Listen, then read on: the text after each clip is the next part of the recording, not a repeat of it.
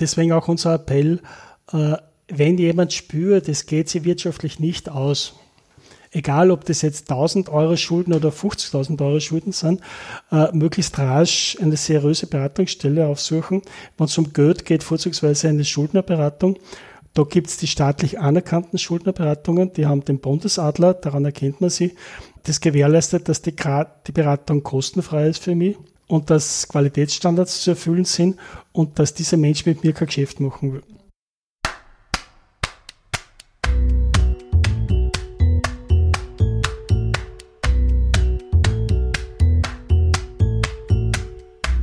Willkommen beim Sozialpod, der Podcast, in dem sich alles um soziale Themen in Österreich dreht. Heute zu Gast ist Thomas Berghuber. Er ist Geschäftsführer der Schuldnerberatung Oberösterreich. Die Schuldnerberatung Oberösterreich ist eine staatlich anerkannte Schuldnerberatung und bietet kostenlose Beratung für Einzelpersonen an, die Fragen zum Thema Geld, Schulden und Überschuldung haben. Die Schuldnerberatung Oberösterreich wird vom Land Oberösterreich vom Sozialressort finanziert. Heute reden wir darüber, was die Schuldnerberatung eigentlich macht, was wir unter finanzieller Gesundheit verstehen, wie es Menschen tatsächlich schaffen, aus der Schuldenfalle auszusteigen und ja, welche Auswirkungen die Corona-Krise auch auf die finanzielle Situation vieler Menschen hat. Das und noch viel mehr in dem heutigen Format Sozialpod vor Ort.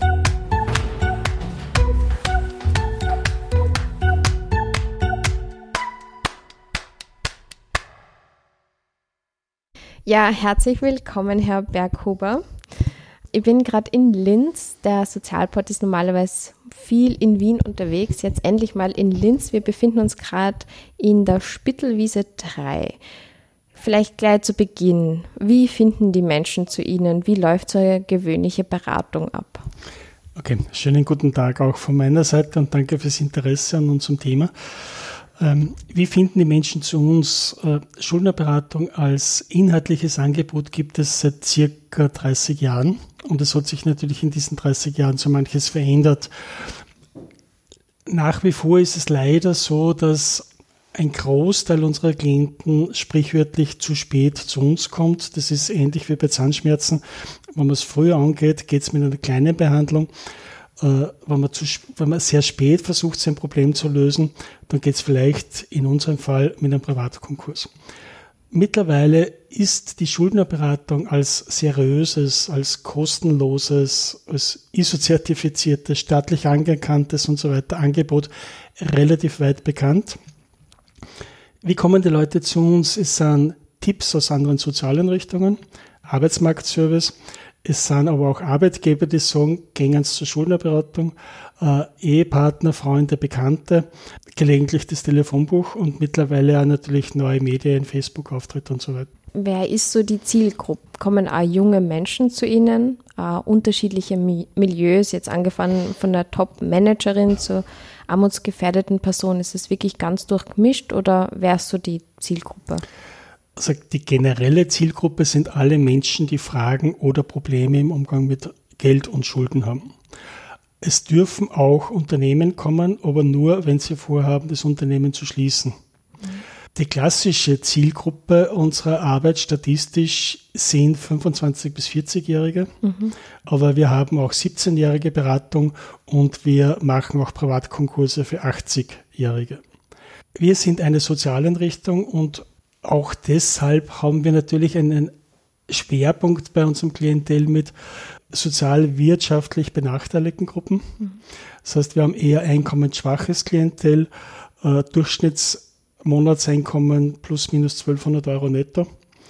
Es kommen mittlerweile auch gescheiterte Unternehmer, es kommen sehr gut ausgebildete Menschen. Das ist ein krasser Ausreißer, aber unser höchster Schuldenstand einer Einzelperson waren 40 Millionen Euro. Das war ein gescheiterter Unternehmer. Aber wie gesagt, das Großteil sind wirtschaftlich sozial Schwache, die mit ihren Einnahmen auskommen, eben nicht mehr über die Runden kommen. Mhm. Was sind so häufige Gründe, in eine Schuldenfalle zu tappen? Vielleicht kann man da einfach einmal so Beispiele skizzieren, dass man sich das besser vorstellen kann und dann anhand dessen irgendwie wie so eine Beratung ausschauen mhm. könnte. Gerne. Es gibt mehrere klassische Gründe für Überschuldung. Eine der wesentlichen Hauptursachen sind sinkende, schwankende Einkommen, Einkommenseinbußen. Das spüren wir natürlich jetzt in Zeiten der, der Corona-Krise und deren Folgen besonders massiv. Und das wird uns auch in den nächsten Jahren noch intensivst beschäftigen. Also Einkommensschwankungen, Arbeitslosigkeit, Kurzarbeit, wie wir es zurzeit haben. Ein weiterer Grund ist ehemalige Selbstständigkeit, also gescheiterte Unternehmer. Das sind aber jetzt nicht die großen Unternehmen, die in Konkurs gehen, sondern das sind äh, neue selbstständige äh, Kleinunternehmer, die halt keinen oder einen Angestellten haben. Äh, früher haben wir viele Botendienste gehabt, Pizzastände, ähm, je nachdem, was gerade boomt. Zeitlang haben wir viele Fahrradboten gehabt, derzeit nicht. Das ist auch eine Corona-Folge, weil die gerade sehr im Geschäft sind.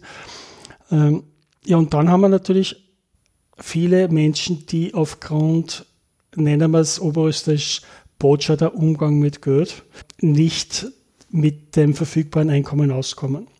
Äh, wir stellen seit wir Schuldnerberatung machen, und das sind wie gesagt circa 30 Jahre fest, dass äh, ein Großteil nicht nur der österreichischen Bevölkerung, aber auch bei uns da, äh, einen ganz wesentlichen Mangel an finanzieller Allgemeinbildung hat. Und da sprechen wir aber jetzt nicht vom Verständnis von Wertpapierdepots und Fonds und EFTs und ETFs und, und Goldparität, da reden wir von, was darf ein Girokonto kosten? Was passiert, wenn ich mein Girokonto überziehe? Ähm, wenn auf mein Girokonto draufsteht, ich habe eine Barzahlungsreserve von 3000 Euro, was bedeutet das? Darf mich der Vermieter rausschmeißen, wenn ich die Miete nicht zahle? Solche Fragen tauchen da auf. Also da, wir kommen, werden dann eh später noch zu unseren Finanzbildungsangeboten kommen. Da ist sehr viel zu tun.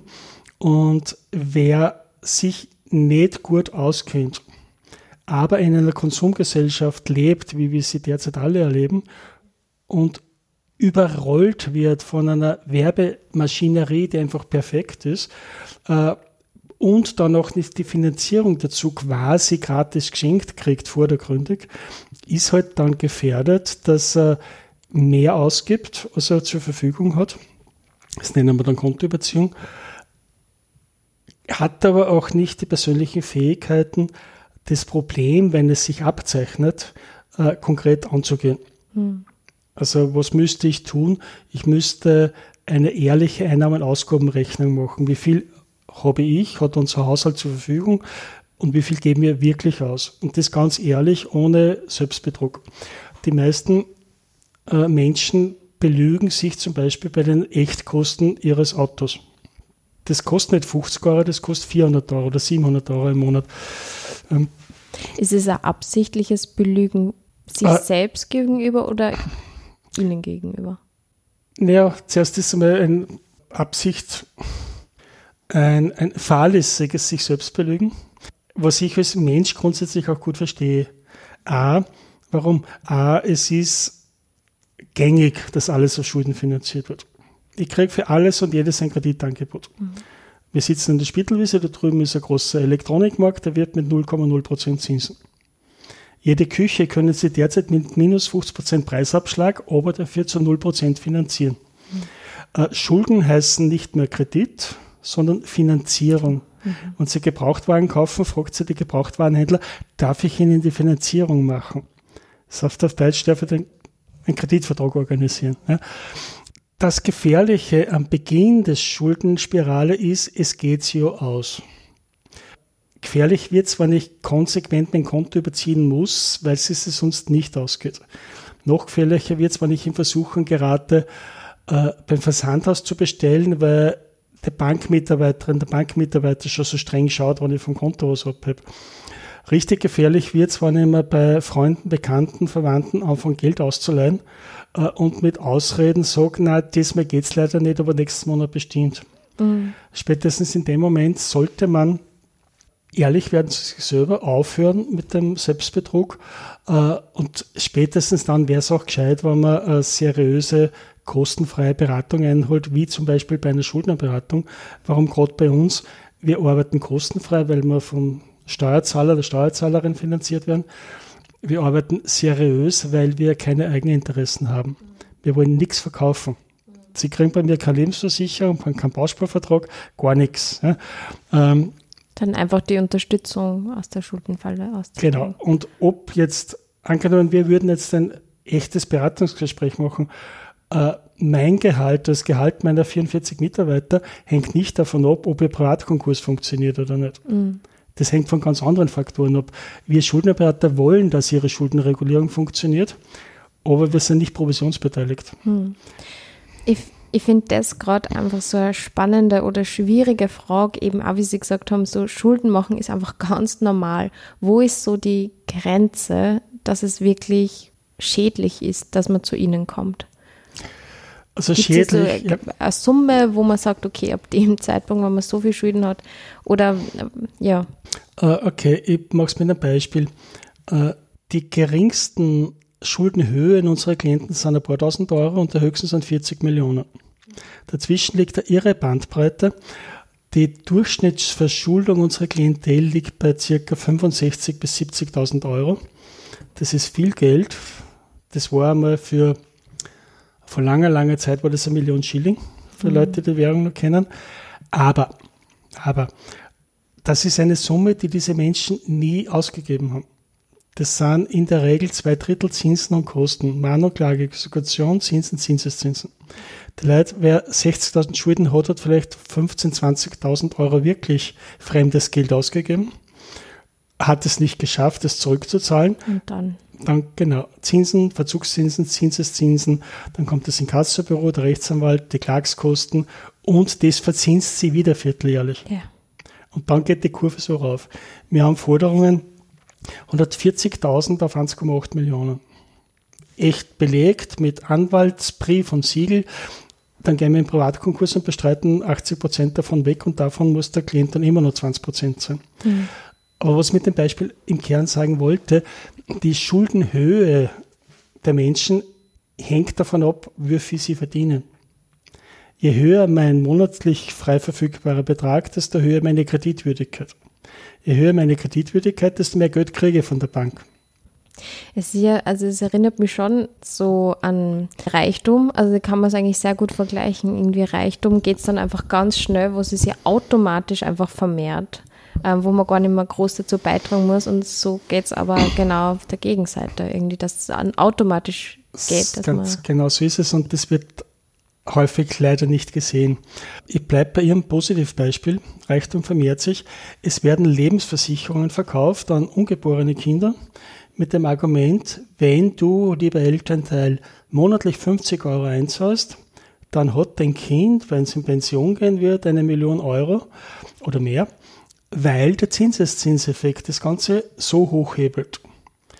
Das ist Mathematik. Der Mathematik ist es egal, ob vorne Plus oder Minus steht. Die Zinsen eines Versandhauses in Österreich liegen derzeit legalerweise und völlig offengelegt, jedes großen Versandhauses, bei 21,75 Prozent. Viele Menschen bestellen aber bei Versandhäusern und sollen zahlen 22 Prozent. Das ist den Menschen nicht bewusst. Ja. Und wenn es ihnen bewusst ist, dann wird es verdrängt, mhm. weil ich will das Produkt. Das ist ganz egal. Ja. Ich brauche jetzt die Waschmaschine, ich brauche die Kinderwindel oder das Kleidungsstück. Und das ist eine kleine Rate, bitte die 23 Euro pro Monat, die kann man schon leisten. Und ich glaube, das spielt schon auch mit, äh, dass es einfach Bargeld und irgendwie so Online-Zahlen, Online-Zahlen einfach tausendmal leichter geht, wie einfach bar zu zahlen. Ja, so ist es. Das kann ich unterschreiben. Wenn ich jetzt in den Bar 100 Euro gebe, das ist haptisch noch irgendwie erlebbar und 100 Euro kann ich mir da was vorstellen.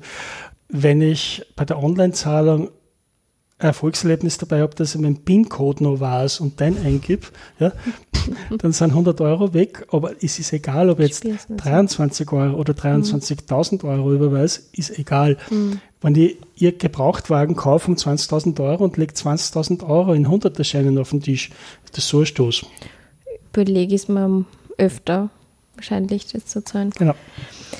Jetzt wieder zurück so auf die Beratung. Geld ist nach wie vor, empfinde ich so, als Tabuthema in Österreich. Wie erleben Sie das in der Realität? Ich kann mir vorstellen, dass es einigen Menschen auch schwer fällt, darüber zu sprechen, herzukommen, weil es einfach trotzdem sehr schambehaftet ist. Wie schaffen Sie da so eine Atmosphäre zu schaffen, dass man wirklich sich das ehrlich anschaut und, und dass man das mhm. auch wirklich, mhm. dass es ehrlich offengelegt wird? Äh, ja, da haben Sie vollkommen recht. Der Bude Geld ist nach wie vor riesig. Es ist etwas besser geworden, äh, aber über Geld redet man nicht. Das ist ein sehr gängiger Spruch. Äh, sagen wir so, über Geld rede ich dann, wenn ich es habe. Dann kaufe ich mal einen Zweitwagen, dann rede ich darüber, was der letzte Maledivenurlaub gekostet hat oder jetzt innerhalb von Österreich halt, ich habe einen Großglockner gekauft. Ähm, aber wenn ich Geldprobleme habe, rede ich nicht. Das führt dazu, dass viele Klienten sich zu spät anmelden, weil das Thema Scham besetzt ist. Woher kommt es? A, der Großteil der Erziehung zum Umgang mit Geld ist de facto Elternhaus. In der Folgeerziehung, Schule und so weiter passiert fast nichts mehr. Das heißt, jeder, die meisten Menschen imitieren das Verhalten ihrer Vorbilder, das jetzt Eltern, Verwandte, Freund, Peer Group. Wenn das Verhalten dort schon brot ist, kopieren sie das. Das merken wir in der Beratung, weil wir haben zweite, dritte Generationen in Beratung. Das wird einfach nachgemacht, dieses Rollenverhalten. Äh, und da wird auch nachgemacht, dass über Geld nicht gesprochen wird. Zweites Problem, es gibt leider eine viel zu geringe Kultur des Scheiterns. Man darf alles, man darf super erfolgreich sein, aber man darf in Österreich nicht scheitern. Äh, Fresh Start, ja, die Kultur gibt es in Österreich. Wenn du einmal gescheitert bist, dann bleib gefälligst liegen und beweg dich nicht mehr. Äh, gilt für Großunternehmen mittlerweile nicht mehr, die dürfen scheitern, aber der Kleine, der was falsch macht, das spüren wir seit 30 Jahren und auch heute noch, wenn wir mit Gläubigen verhandeln. Wir verhandeln auf Augenhöhe. Wir sind staatlich anerkannt, das heißt, wir vertreten vor Gericht machen nur das. Wir kennen das besser wie die meisten Rechtsanwälte. Mhm. Ja? Und wenn man dann ins Gespräch kommt, kommen da einfach die gängigen Vorurteile, äh, selber schuld, ja, oder na, der kriegt nichts mehr. Oder, mhm. oder, oder. Also wir haben das Tabu-Thema Geld, wir haben das Thema Scheitern ist unerlaubt und ich darf mich nicht dabei erwischen lassen. Und wenn ich jetzt zu jemandem gehe, um Rat einzuholen, dann muss ich jetzt erst zugeben, dass ich gescheitert bin, dass ja. ich Botschaft war, dass ich Plätan habe äh, dass ich blöd bin allenfalls und das ist ganz, ganz schwierig. Und wir haben von 100% Anmeldungen kommen 80% und 20% kommen einfach gar nicht.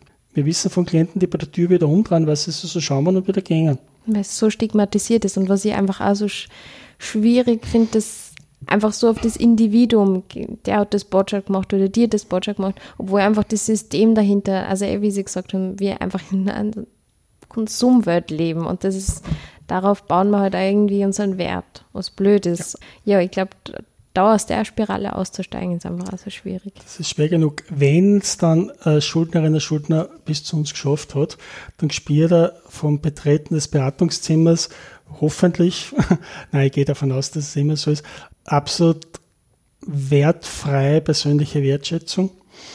Wir vermitteln das und das wird aber auch bei uns trainiert. Wir haben fundierteste systemische Ausbildungen und so weiter. Es ist uns wurscht, ob du gescheitert bist oder nicht. Du bist jetzt das Mensch da, der Fragen und Probleme hat. Wir schauen uns das an.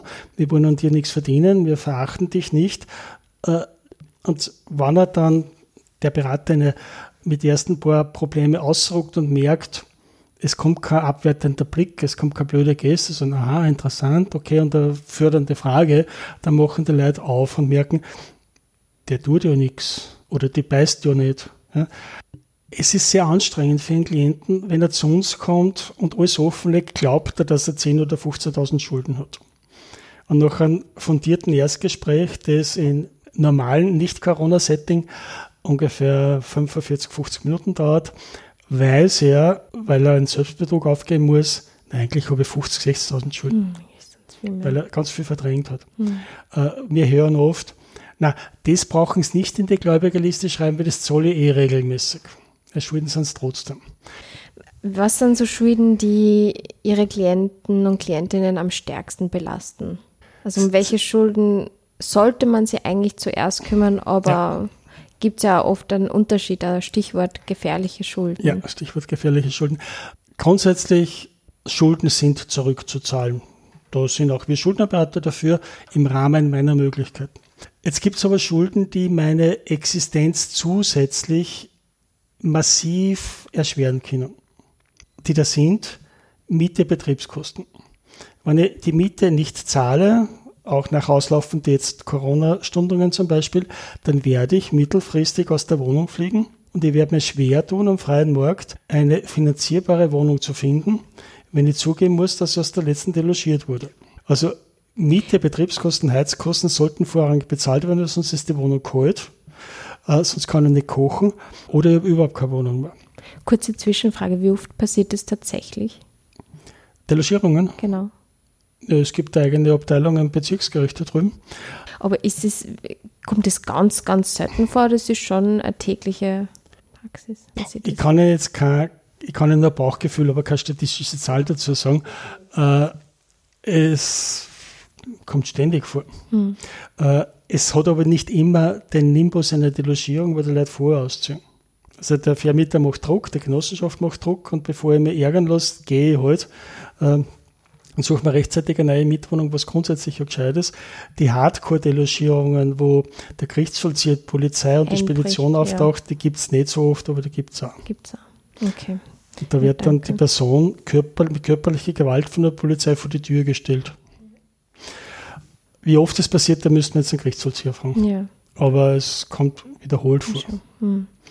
Also gefährliche genau. Schulden, Miete, Betriebskosten. Nächste gefährliche Schulden, Strafe, also unbedingte Geldstrafen. Das können Polizeistrafen sein oder gerichtliche Strafen.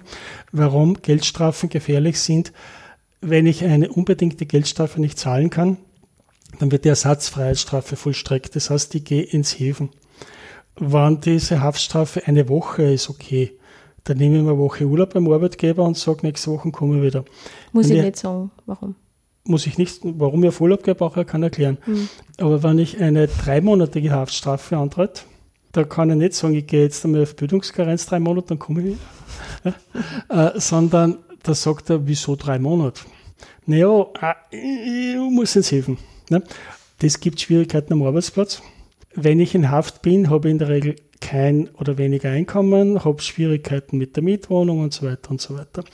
Dritte gefährliche Schulden, Unterhaltsrückstände, mhm. sind aus unserer Sicht als Schuldnerberaterinnen sehr wichtig und vorrangig zu bezahlen. Erstens. Also das bedeutet, wenn man den Unterhalt genau, nicht zahlen kann. Genau. Wenn ich für minderjährige Kinder unterhaltspflichtig bin, in der Regel trifft es Männer aus geschiedener Ehe oder halt Kinder, die in der Regel bei der Mutter leben, manchmal ist es auch umgekehrt, da ist der jeweilige andere Elternteil unterhaltspflichtig. Das Geld ist wichtig. Erstens braucht die Restfamilie das Geld dringend mhm. zum eigenen Leben. Mhm. Also wenn das Geld nicht bezahlt wird, gibt es Folgewirkungen sozialer Natur. Und juristisch, ich bin gelernter Jurist, ist es auch wichtig, weil ich wegen Verletzung der Unterhaltspflicht mhm. ein Strafverfahren kriegen kann. Und dann sitze ich wieder im Häfen. Ich habe ein Jahr am Gericht gearbeitet, als Rechtspakt, also als Richteramtsanwärter. Da habe ich einige Vernehmungen gemacht von Personen, die zum wiederholten Mal in Strafhaft sitzen, weil sie den Unterhalt wieder nicht zahlt haben. Also Unterhaltspflichten sind gefährliche Schulden, sollen vorrangig bezahlt werden. Und das vierte klingt auf den ersten Blick ein bisschen überraschend. Girokontoüberziehung. Äh, man sollte generell Girokonto nicht überziehen, weil es teuer ist und weil es eine süße Einstiegsdroge ist. Wenn das Girokonto aber so stark überzogen ist, dass die Bank mir das Girokonto fällig stellt, dann das hat das ganz das? böse Folgen. Das heißt, es kommt weiter Geld aufs Konto. Mein Gehalt, meine Unterhaltspflichten, also die, meine Unterhaltsleistungen, äh, Mietzinsbeihilfe, was auch immer das gut kommt, Kinderbeihilfe. Aber die Bank gibt mir es nicht, was Konto überzogen ist. Das heißt, ich bin abgeschnitten von meinem Einkommen vorübergehend. Und zweitens, gesperrtes Girokonto bedeutet, es geht kein Geld mehr raus. Die meisten Zahlungen sind mittlerweile SEPA-Verträge, also Abbuchungsverträge. Und wenn das plötzlich nicht mehr abgebucht wird, heißt es, ich zahle meine Miete nicht. Und wenn ich jetzt, was leider auch oft vorkommt, mein Girokonto nicht anschaue, weil ich nicht Electronic Banking habe oder weil ich meine Kontoauszüge nicht abhole, dann weiß ich vielleicht gar nicht, dass meine Miete nicht bezahlt wird. Es geht. Mhm. Und dann kann der Bank, wenn sie merkt, hoppala, das ist ja absolut überzogen, kann sich das unter Umständen sogar zurückbuchen. Und dann muss ich für die Rückbuchung auch nochmal 30, 40 Euro zahlen. Zusätzlich. Dadurch explodieren die Schulden am Girokonto und meine wichtigen Zahlungen werden nicht mehr leistbar. Und ich brauche ein neues Girokonto und es ist schwierig, eines zu kriegen. Es gibt zwar jetzt ein Basiskonto, das ist damit ein Recht auf ein Girokonto, das ist sehr wichtig, aber trotzdem habe ich sprichwörtlich da so einen roten Punkt. Mhm. Es gibt die sogenannte UKV. Das ist eine informelle Liste, heißt, steht für unerwünschte Kontoverbindungen. Die gibt's. Tatsächlich. Natürlich. Ist aber legal. Äh, Total Und stigmatisiert. ja, da steht drin, der Berghuber, also ich nicht, aber dieser Mensch hat sein Girokonto gekündigt gekriegt. Mehr steht da gar nicht drin. Und wenn Sie jetzt bei einer neuen Bank ein Girokonto öffnen wollen, schauen die in diese Liste nach.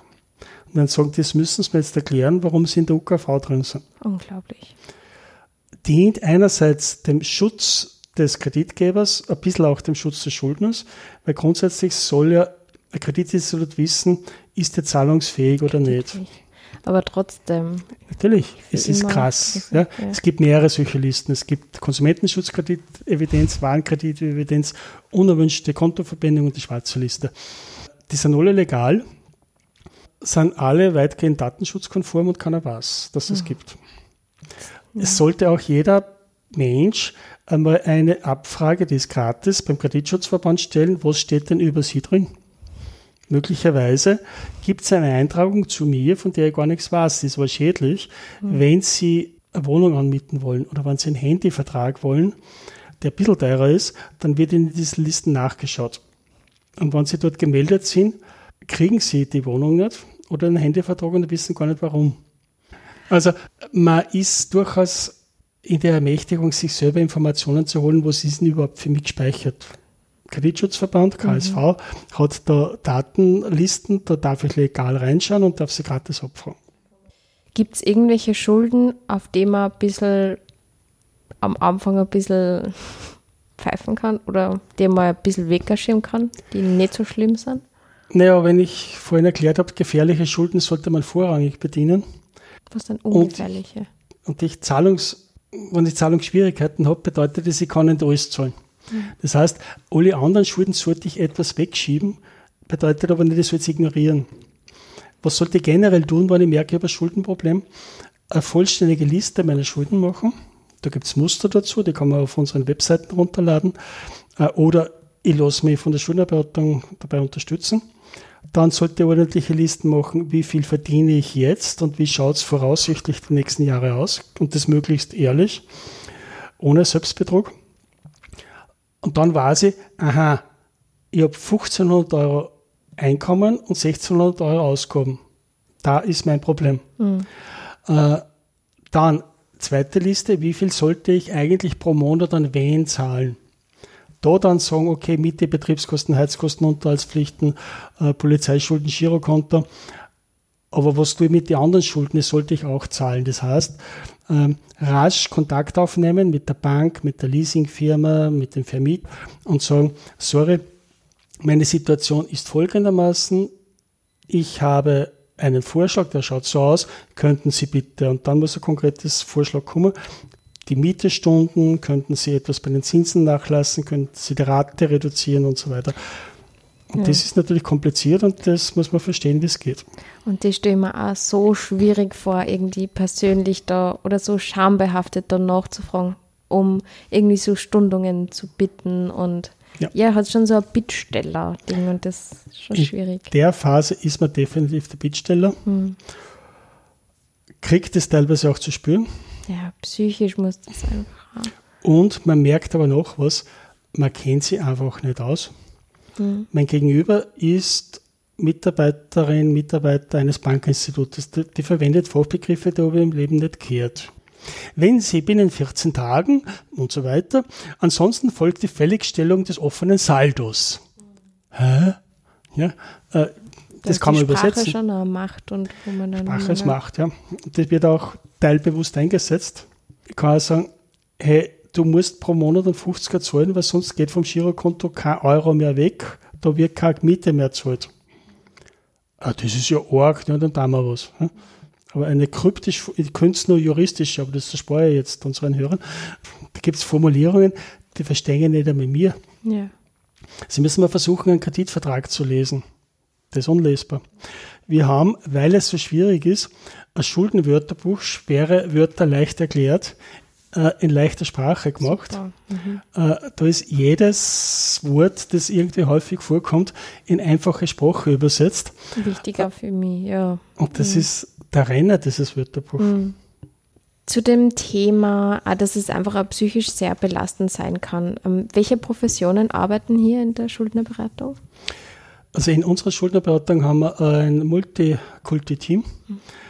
Wir haben wir haben ja fünf Büros, Linz, Wildsteier, Ried, Vöcklerbruck und in jedem Team ist mindestens eine Sozialarbeiterin, Sozialarbeiter, ein Jurist, äh, wenn möglich auch noch ein Wirtschaftswissenschaftler, Bankmitarbeiter. Wir haben, wenn wir diese Professionen ausgeschöpft haben, wir haben Lehrer, Pädagogen, äh, wir haben alles Mögliche. Bei uns in der Schulberatung Oberösterreich sind derzeit zwölf Sozialarbeiter und 13 Juristen beschäftigt von den Juristen haben zwei die Anwaltsprüfung, also wir haben zwei voll ausgebildete Anwälte, die bei uns angestellt arbeiten.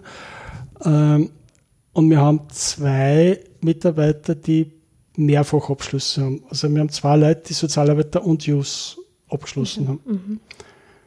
Und wir haben Banker, wir haben die ehemalige Leiterin einer Wertpapierabteilung einer oberösterreichischen Bank, ist jetzt Studioberaterin. Es ist uns wichtig, dass in jedem Team mindestens äh, soziale Arbeit und Juristerei vertreten ist. Mhm. Aber jeder Mitarbeiter, jeder beratende Mitarbeiter muss das volle äh, Beratungsfeld abdecken können. Mhm. Das heißt, ähm, wir sind keine Spezialärzte, wir sind Hausärzte, wenn man so will. Und jeder Schuldnerberater kann von der einfachen Beratung bis zum Privatkonkurs alles.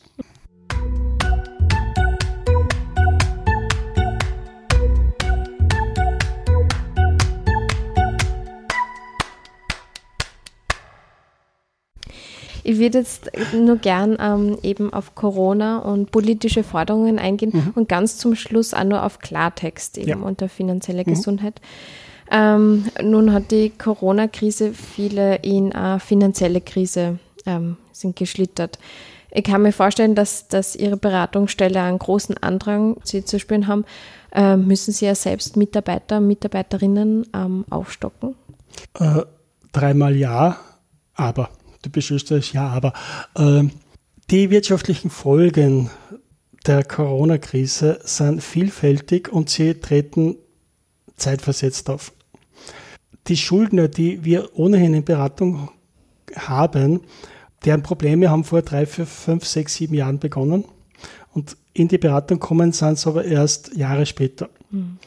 Warum, haben wir vorhin schon besprochen. A, Scham, Scheu, kein Problembewusstsein schaffe ich schon irgendwie und dann wird auch noch das Geld von Freunden und Verwandten verbrennt und angebohrt.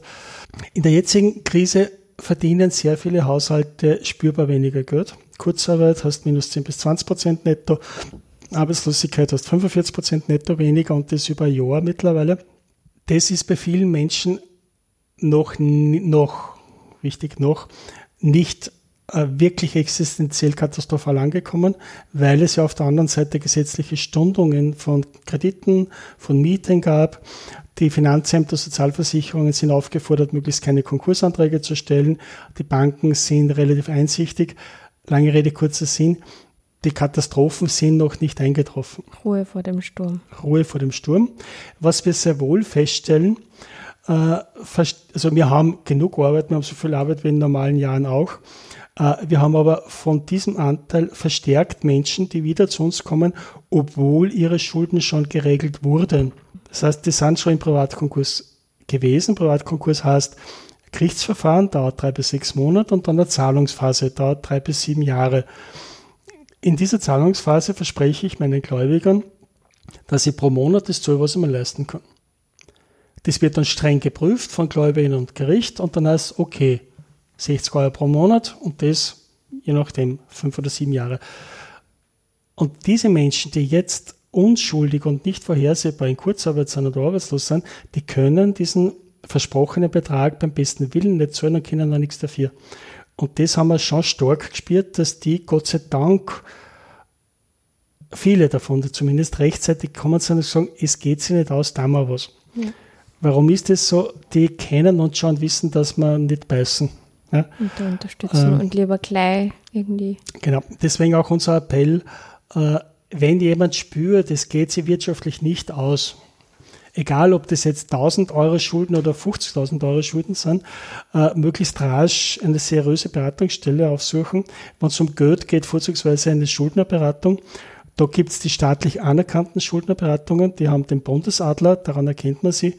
Das gewährleistet, dass die, die Beratung kostenfrei ist für mich und dass Qualitätsstandards zu erfüllen sind und dass dieser Mensch mit mir kein Geschäft machen will. Wann rechnen Sie mit dem, mit dem Sturm?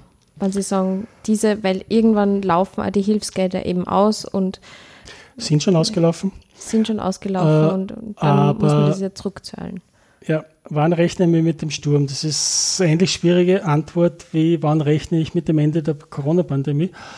Wissen Sie vielleicht auch nicht. Schade. Ich verrate Ihnen, wenn. Nein, ich, ich, bin nicht gescheiter als die echten Experten, was das angeht. Äh, generell haben massive Überschuldungsprobleme eine zeitliche Vorlaufzeit von sechs Monaten bis drei Jahren. Mhm. Manchmal schneller, manchmal noch länger. Das bedeutet, wenn jemand im April 2020 äh, arbeitslos wurde, dann hat er jetzt ein Problem. Die Kreditstundungen sind mit Ende März ausgelaufen oder laufen mit Ende Juni aus. Dann haben die Banken Zeit, fällig zu stellen und so weiter.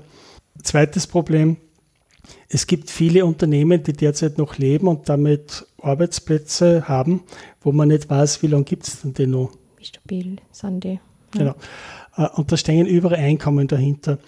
Wir rechnen damit, dass wir im zweiten Halbjahr dieses Jahres 2021 spürbar mehr Zahlen haben und dass 2022, 2023 die Zahlen, mit Zahlen meine ich jetzt äh, Menschen, die zu uns kommen, äh, 20, 30, 40 Prozent mehr kommen und aber 20, 30, 40 Prozent mehr in Privatkonkurs gehen werden müssen. Wahnsinn, schon echt.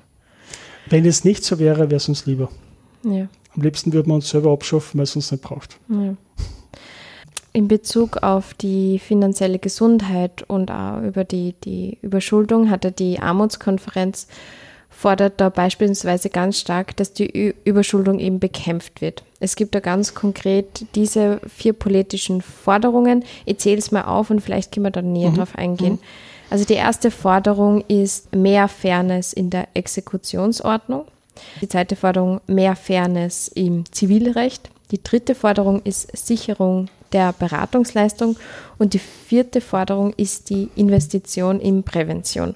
Vielleicht das erste, die erste Forderung, mehr Fairness in der Exekutionsordnung. Mhm, mhm. was, was bedeutet das? Mhm.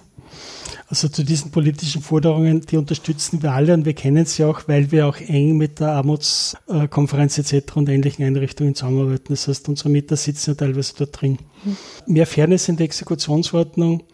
Es wird mit ganz konkret Mitte Juli dieses Jahres ein neues Gesetz in Kraft treten, das mehr Fairness schafft. Das fordern wir seit 30 Jahren. Fairness bedeutet in diesem Fall zweierlei. A, die Lohnpfändungsgrenzen sind wesentlich zu niedrig. Die liegen ein paar hundert Euro unter der Armutsgefährdungsschwelle. Derzeit haben wir eine Lohnpfändungsgrenze von 1000 Euro und die Armutsgefährdungsschwelle für Einzelpersonen sind, glaube ich, 1284 oder so. Das heißt, Menschen, die eine Lohnpfändung haben, denen bleibt netto so wenig über, dass sie eigentlich nicht menschenwürdig leben können, geschweige denn Miete und so weiter zahlen. Das heißt, die Lohnpfändungsgrenzen müssen erhöht werden. Zweitens, die Exekutionsordnung, wie sie derzeit ist, schon allein der Begriff, ich bin Jurist, darum schreckt es mir nicht, aber das Wort Exekution. Das schreckt mir auf. Ja, Exekution ist, übersetzt als Zwangsvollstreckung, ja, ist immer noch arg genug, aber Exekution hat was Exekutives. Ja. ja. Zur vorletzten Konkursordnungsnovelle hat der Schuldner im Konkursverfahren auch noch gemeine Schuldnerkassen. Der gemeine Was? Schuldner wird exekutiert. Und da habe ich jetzt nicht ironisch Kabarett gemacht. Das mhm. sind Originalworte aus der original österreichischen Gesetzgebung. Der gemeine Schuldner wird exekutiert. Genau. Das macht er was. Ja. Äh, was noch unfair ist in der Exekutionsordnung, die Gläubiger werden derzeit ungleich behandelt. Bei der Lohnpfändung oder auch bei der Fahrnispfändung ist der Gerichtsvollzieher, der, der als erster beim Schuldner ist, gewinnt. Der als Zweiter beim Schulden ist, muss warten, bis der Erste fertig ist. Das bedeutet aber in der Folge, dass irgendwann jeder Gläubiger der Erste sein will und kein Interesse mehr daran hat, irgendwie fair zu sein oder Stundung oder freundliche sonstige Aktionen zu leisten. Das heißt, auch die Gläubiger werden ungleich behandelt. Das, was jetzt als Gesetzesentwurf auf dem Tisch ist und voraussichtlich im Juli in Kraft treten wird, äh, wird da einiges verbessern. Da werden die Gläubiger zumindest gleich behandelt. Mhm. Vielleicht jetzt nur ganz geschwind mehr Fairness im Zivilrecht. Fairness im Zivilrecht heißt äh, Waffengleichheit. Die Gesetze müssen so formuliert sein, dass ich sie verstehe. Mhm. Und ich muss mir mein Recht auch leisten können. Die Gläubiger haben eine Armada von Anwälten und Rechtsabteilungen. Der kleine Schuldner hat nichts, außer vielleicht die Schuldnerberatung an seiner Seite. Was da im Zivilrecht auch noch dazu gehört, mehr Fairness bedeutet, die Zinseszinsen sind wesentlich zu hoch. Die Verzugszinsen sind zu hoch. Wir fordern eine Deckelung mit plus 100 Prozent. Das heißt, wenn ein Schuldenstand sich mehr als verdoppelt hat durch Zinsen und Kosten, muss Schluss sein. Ja. Wir haben diese Deckelung nicht. wir haben Fälle, wo sich die Schuldenstände verhundertfachen, weil die Mathematik das so vorsieht. Das kann es wirklich nicht sein. Dann Sicherung der Beratungsleistung, eben das langfristige gute Beratung von Schuldnerberatungen ja. gibt eben. Und das letzte ist Investition in Prävention, also Präventionsprojekte für Jugendliche und Erwachsene. Und da würde ich jetzt zum Schluss an mhm. gern auf Klartext ähm, eingehen. Das ist ein, ein weiteres Angebot in der Schuldnerberatung Oberösterreich wo es um die unter Anführungszeichen finanzielle Gesundheit geht. Ich finde, das ist eine spannende Wortzusammensetzung. Vielleicht können Sie da nochmal einen kurzen Überblick geben, was, was bietet Klartext mhm. an? Gerne. Klartext versucht, finanzielle Allgemeinbildung, Financial Literacy ist Neudeutsch dafür, mhm. äh, so rechtzeitig und so unkompliziert zu vermitteln, und zwar die, zu den Zielgruppen, die es braucht, dass es gar nicht zu Schuldenproblemen kommt. Klartext-Mitarbeiter sind teilweise Schuldnerberater, die vor 25 Jahren Schuldnerberatung angefangen haben. Und wir haben dann, da war ich auch schon dabei als Person, rasch erkannt, das kann es ja nicht sein, dass ein Kind zuerst reinfallen muss ins Bad und quasi ertrinken, bevor man es dann versucht zu retten und zu reanimieren. Also wir versuchen sehr niedrigschwellige Angebote für bildungsferne Jugendliche, für Langzeitarbeitslose, für mittlerweile alle Bevölkerungsschichten anzubieten durch schlaue Webseiten, durch Online-Tools, jetzt verstärkt durch Corona, aber auch durch Face-to-Face, -face, das ist Neudeutsch, äh, durch persönliche mhm. ähm, Informationsveranstaltungen und Workshop. so weiter. Wie kann man mit meinem jeweiligen Einkommen, ob es jetzt niedrig oder hoch ist, auskommen? Finanzielle Gesundheit äh, ist ein unheimlich gescheiter Begriff, auf den wir stolz sind. Äh, heißt, es hat keinen Sinn, wenn ich physisch gesund bin und psychisch gesund bin, aber finanziell krank. Können Sie ein Beispiel geben, wie war es ich jetzt persönlich, ob ich finanziell gesund bin? Wie kann jetzt, jetzt jeder Hörer, jede Hörerin überprüfen, ob ich finanziell gesund bin? Also ganz einfach, Faustregel, wenn ich zwei, drei Monatseinkommen irgendwo im Sparbuch oder Girokonto liegen habe, ist es so mal beruhigend. Wenn ich mir spontan einen kleinen Spaß leisten kann, ohne nachrechnen zu müssen, ist es beruhigend. Umgekehrt, finanziell gefährlich wird es, wenn die Bankmitarbeiter einen Anruf zu Berg wir müssen reden. Ja. Gesund bin ich finanziell, äh, wenn ich davon ausgehen kann, dass mein Einkommen, das ich jetzt habe und das ich gewohnt bin, in drei Jahren auch noch habe. Mhm. Wenn ich jetzt beispielsweise mit mit einer Corona-Krise und Einkommen ja, kann genau. Keiner rechnen. Damit konnte vor zwölf Monaten niemand rechnen. Aber man kann damit rechnen, dass man durch Pensionsantritt oder durch Elternkarenz plötzlich weniger Einkommen zur Verfügung hat. Das kann man vorplanen. Und da sollte ich vorher schon rechnen, okay, wenn ich 20% weniger Haushaltseinkommen habe, wie geht sich das aus, ohne dass ich irgendeinen Stress kriege? Also finanziell gesund bin ich, wenn ich das, was mir gut tut, was wichtig ist, mir ohne großes Grübeln leisten kann mhm. und daneben ein bisschen was sparen. Ja, ganz zum Abschluss würde ich nur kurz auf Sie persönlich eingehen, wie Ihr Werdegang ausgeschaut hat, dass Sie bei der Schuldnerberatung gelandet sind. Ja, und mhm, auch, mhm. ob bei Ihnen das Thema Geld kein Tabuthema mehr ist. Also, dass Sie ja anders umgehen, seit Sie in diesem Bereich tätig sind. Okay, gerne. Also ich habe das Glück, dass bei mir in der Großfamilie Geld kein Problem war, aber es war nicht viel da, aber es war kein Tabuthema. Also in der Familie, Eltern, Geschwister wurde über Geld gesprochen. Ich ganz konkret, ich als Person habe Rechtswissenschaften studiert, damals in Innsbruck, äh, war sonst sozial interessiert und habe gewusst, dass da den sogenannten Rechtsladen gibt, Verein zur Förderung der Rechts- und Sozialberatung, wo junge Juristen ehrenamtlich, kostenfrei Mietrechtsberatung, Scheidungsberatung und so und sonst mhm. was gemacht haben. Und diese Einrichtung, der damalige Rechtsladen, hat gemerkt, hoppala, Schuldenprobleme werden immer mehr und es gibt niemanden, der sie auskennt.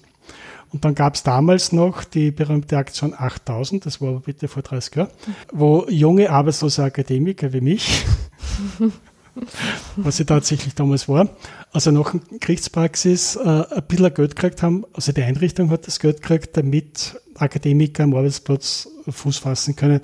Ich habe mir jetzt nicht gefürchtet, dass ich sonst keinen Job kriege, sondern dadurch, dass ich mit dieser Einrichtung schon was zu tun gehabt habe, weil ich dort mitgearbeitet habe, habe ich gesagt, ja klar, warum nicht ich?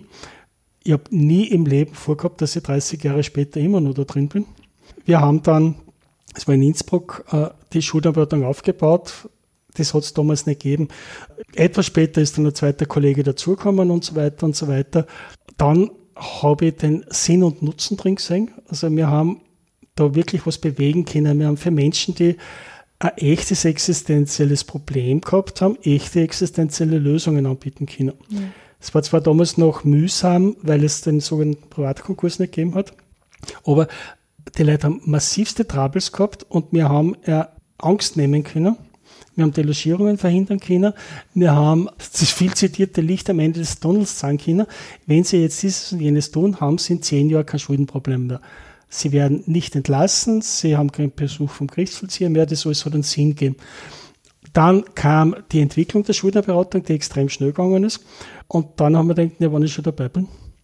Dann bleibe ich dabei. Genau. Und dann als geborener Oberösterreicher und maturiert in Linz bin ich dann quasi rückabgeworben worden, weil die Linzer neu gegründet haben, da wo wir jetzt sind, und gewusst haben, dass sie in Innsbruck sitzen und gefragt, ja, willst du nicht übersiedeln? Ich habe gesagt, na. Ja, und jetzt bin ich da.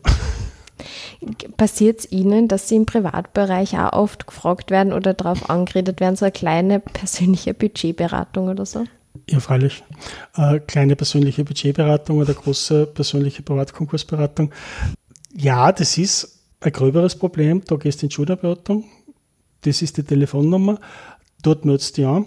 Dann kommt oft die Frage, Marc, kannst du mir schnell einen Termin organisieren in der Schuldnerberatung? Sag ich, Falle kann ich das nur, ich muss es nicht tun. Wir haben derzeit Wartezeit auf Erstgespräch zehn Tage.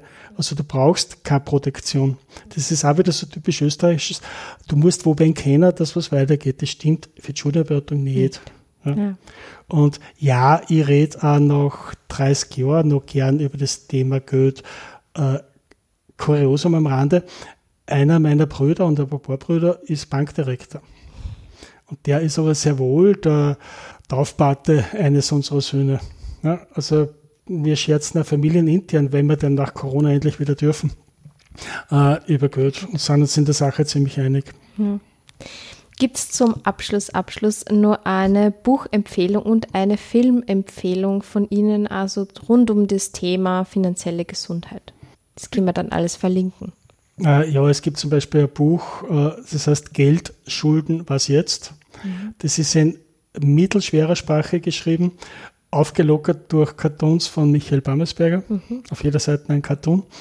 Gibt es im Buchhandel, wird demnächst überarbeitet werden müssen, weil im Privatkonkurs eine wesentliche Änderung kommt. Es gibt eine Broschüre des Sozialministeriums, das ist gratis. Äh, gibt es bei den Schuldenberatungen auch im Ministerium, das heißt Ausweg gesucht, Schulden- und Privatkonkurs. Äh, da ist das ganze Fach Know-how drinnen, kostet nichts. Es gibt gute Literatur, aber jetzt einzelne rauszunehmen, ja, das war Schön. irgendwie unfair. Ein Filmtipp in dem Sinn habe ich jetzt nicht, außer einen. Der Film ist uralt, spielt 1994 mit Andreas Wittersek und Erwin Steinhauer und Franz Buchrieser, also lauter Namen, die es halt noch gibt. Äh, und der heißt Der exekutierte Mensch.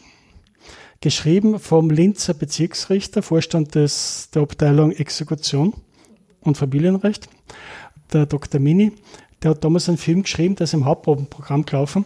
Andreas Wittersek äh, spielt in Sigi Moser äh, und schafft es in der Spielzeit von 45 Minuten von der gut funktionierenden, nennen wir es Mittelstandsfamilie, zum geschiedenen, arbeitslosen, versoffenen Obdachlosen zu werden. Das ist komprimiert in 40, 45 Minuten ein völlig nachvollziehbarer Verlauf, wie es angeht, wenn man in Problemsituationen falsch reagiert, aufgelockert durch nur kabarettistische Einlagen, weil sonst soll es den Film nicht aus.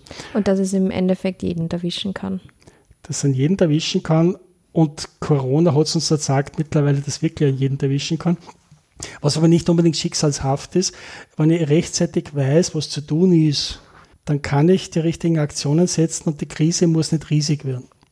Das ist, wenn ich Segler bin und mein Boot knallt gegen einen Container, der da schwimmt und über Rettungsinsel mit, werde ich nicht untergehen. Aber wenn ich nicht weiß, wie die Rettungsinsel zu bedienen ist, und das gleiche gilt für Schulden. Also wenn ich bei aufkeimenden Schulden die richtigen Aktionen setze, Ausgaben reduziere, Einnahmen wann möglich erhöhe, wenn ich rechtzeitig eine günstige Wohnung suche, wenn ich mit der Gläubiger rede oder rechtzeitig einen Privatkonkursantrag stelle, dann komme ich mit einem hellblauen Auge aus dem Problem raus.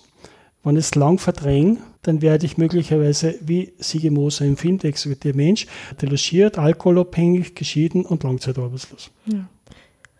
Also das war, glaube ich, jetzt ein gute ähm, Schlussworte. Die Rettungsinsel ist die Schuldnerberatung. ich werde in dem Artikel noch alle wichtigen Infos verlinken, mhm. die mhm. Informationen also Schuldnerberatung Oberösterreich und auch der Klartext. Es gibt da wunderbare Videos, die habe ich mir angeschaut, die sind wirklich sehr gut aufgearbeitet. So zwei, äh, zwei Minuten, also wirklich sehr, sehr einfach zu verstehen. Aber für mich habe ich einiges dort dazu gelernt. Ja, vielen Dank, dass Sie sich Zeit genommen haben und danke für Ihre unendlich wichtige Arbeit. Besten Dank, danke für das Interesse und alles Gute.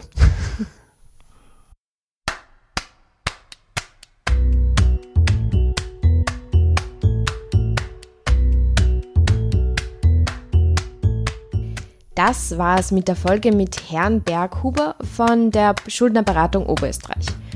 Habt ihr es übrigens auch schon bemerkt? Es gibt gerade einen kleinen Oberösterreich-Schwerpunkt im Sozialpod, weil ich ein Weilchen hier bin. Es ist mir nämlich ein großes Anliegen, dass der Sozialpod nicht nur hundertprozentig Wien-lastig ist, sondern dass eben die Breite der sozialen Landschaft dargestellt wird. Wenn ihr also Sendungswünsche aus anderen Bundesländern oder sogar Ländern, anderen Ländern habt, dann lasst es mir gerne wissen mit Maske und Test, versteht sie, setze mich gerne in den Zug und gestalte Podcast-Folgen an anderen sozialen Orten in Österreich. Wenn ihr mir da unterstützen wollt und Mitglied werden wollt, freue ich mich natürlich umso mehr über eine Unterstützung. Es gibt nämlich die Möglichkeit, den Sozialpod mit einer kleinen monatlichen Spende von drei Euro zu supporten. Das hilft mir auch nachhaltig weiterhin beim Sozialpod Sendungen zu gestalten. Den Unterstützungslink zu Steady findet ihr auf der Homepage vom Sozialpod www.sozialpod.com. Easy as that. Nun wünsche ich euch noch alles Gute, nicht verzagen und bis zum nächsten Mal. Eure Maria vom Sozialpod. Sozialpod vor Ort.